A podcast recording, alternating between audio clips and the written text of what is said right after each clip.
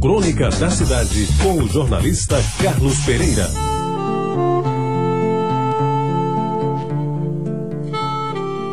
Amigos ouvintes da Tabajara, naquele fim de tarde, quando o sol se escondia no horizonte, ela apareceu no calçadão da praia. Seu andar rápido a fazia deslizar nas cerâmicas coloridas e no começo a segui-la somente um humilde aleijadinho que à distância olhava com o apetite característico dos machos. E ela, numa atitude própria das fêmeas, se sentia gostosa.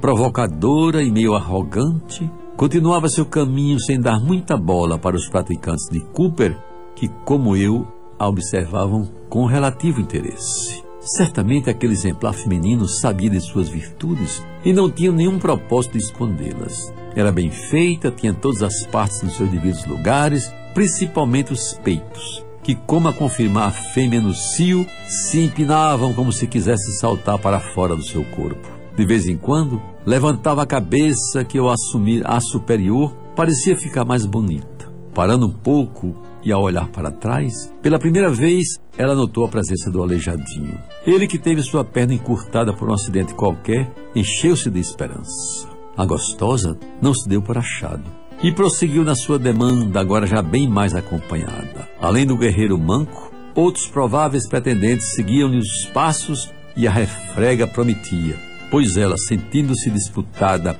usava cada vez mais os seus atributos, que eram de fazer inveja. Ela já não parava. Ao contrário, de vez em quando ensaiava uma leve corrida, talvez para testar a capacidade aeróbica dos circunstantes, que aliás não pareciam nem um pouco cansados. Formavam naquele final de tarde um cenário digno de uma luta de machos em busca do amor de uma fêmea. Os cavalheiros que concorriam naquela liça tinham cores e corpos diferentes. Enquanto posso recordar, lembro que um deles era de pele totalmente negra, mas tinha dentes bem alvos e fisicamente era de causar inveja.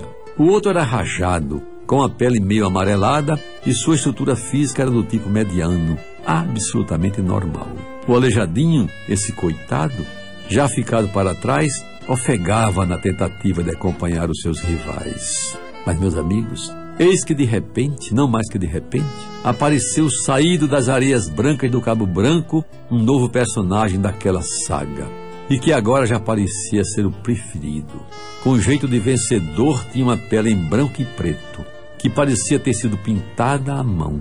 As cores de tão vivas davam-lhe um ar superior, tanto quanto a sua bela cabeça, que se chegando aos poucos quase se enroscou no pescoço da disputada dama. E o fez de forma desabusada, como se já se sentisse proprietário dela, dono daquela situação.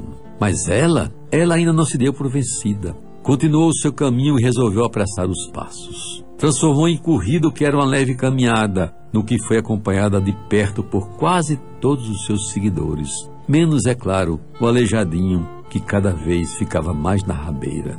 E o desfecho veio no instante em que um cachorrão, tipo fila ou assemelhado, botou todo mundo para correr, inclusive o fogoso garanhão e a charmosa dama.